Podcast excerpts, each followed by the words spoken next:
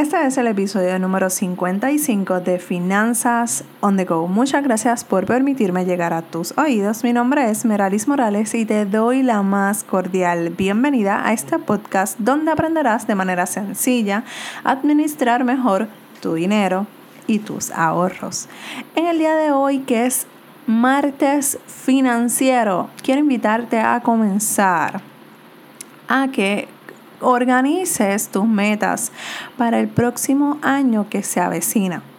Estamos súper contentos de que el mes de, diciembre ya está, o sea, ya comenzamos. Y la realidad es que si vives en Puerto Rico, te aseguro que la comida, la fiesta y el compartir con la familia no se va a hacer esperar. Yo creo que desde noviembre y si acaso desde antes ya nosotros estábamos locos por comenzar esta época navideña.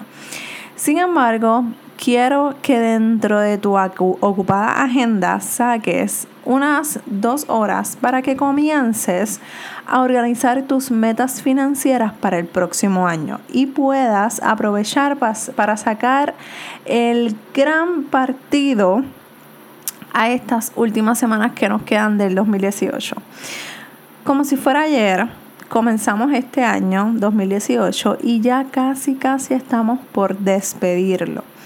Y la realidad es que para mí ha sido un año que comenzó, realmente ha sido un año literal, una montaña rusa, porque comenzó con mucha desilusión, mucha tristeza, impotencia, ganas de no seguir haciendo esto, de educar a la gente de cerrar el blog, todo, todo y dejarlo todo.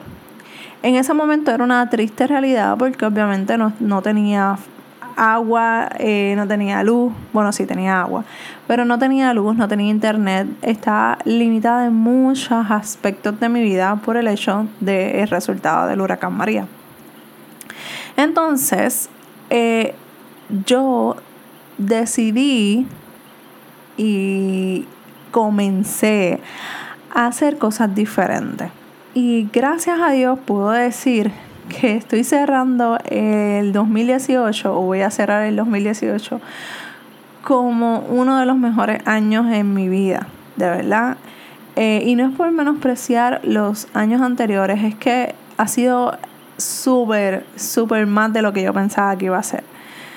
Y la realidad es que no es que te no es que debamos hacer todavía la introspección, que la, puedes hacer cuando tú quieras. Yo la estoy haciendo ahora y la realidad es que me encanta. O sea, mi 2018 me encanta. No, no comenzó como yo quería, pero está cerrando como yo quiero.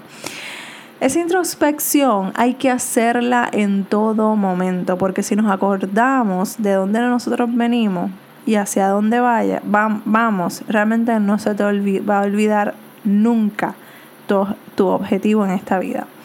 Nunca, por lo menos yo nunca olvido los momentos en los que estuve endeudada hasta, hasta la cabeza.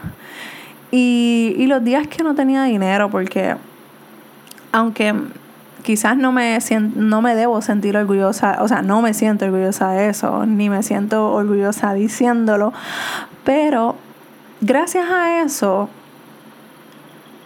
estoy aquí y gracias a esos momentos puedo enseñarte que si yo logré organizar mis finanzas personales, tú también lo puedes hacer. Y esto no es cliché, esto no es como que, ok, siempre dicen lo mismo. Es que no, la realidad es que yo soy igual que tú, tengo las mismas tentaciones, tengo las mismas situaciones, tengo lo misma, los mismos problemas con otros nombres que muy probablemente tú tienes en tu vida. La única diferencia es que yo decidí hacer algo diferente. Nunca olvido esos momentos porque yo no quiero volver a estar ahí. Yo quiero ser una persona que maneja su dinero de manera sabia y de manera saludable. Y eso es lo que te invito a que hagas para este 2019 y para lo que queda del, del 2018. No quiero que sigas cometiendo esos mismos errores, no sigas perdiendo el tiempo. Yo he perdido mucho tiempo y a veces todavía lo hago cuando no estoy organizada, cuando no sé qué hacer. Y la realidad es que cuando antes de que lleguen esos momentos, yo lo que hago es que me he preparado para esos días difíciles. difíciles porque no sé, hay veces que me siento como perdida, que quiero hacer muchas cosas pero no hago nada. Y, y quiero adelantar muchas, muchas cosas del blog, de mi vida personal, de mi vida familiar, de lo que yo quiero hacer. Y me he dedicado a organizarme de tal manera en la que pueda estar en todos los aspectos de manera responsable. Así que me he preparado para esos días difíciles y tener el presupuesto listo, la, la, lista de los gastos fijos lista, la lista de todo lo que quiero hacer y lo que quiero lograr. Cuando me desenfoco, acudo a esa lista y es como hacer un reset a lo que estoy haciendo. Hoy quiero invitarte a eso. No es que no dejes de parrandear, no es que dejes de compartir con tu familia, al contrario. Dentro de ese, ese espacio que tú tienes con tu familia, saca un espacio para ti. Saca un espacio para que te organices tus finanzas, que saques tiempo para pensar y analizar los errores cometidos y el aprendizaje de cada uno de ellos. Aprovecha el tiempo para cambiar lo que tienes que cambiar y hacer los ajustes que tienes que hacer. La realidad es que no queremos tocar ese botón y sé que es difícil, pero tienes que hacerlo. Si necesitas ayuda con tus finanzas personales, recuerda que estoy aquí para ayudarte. Escríbeme a dudas.meralismorales.com.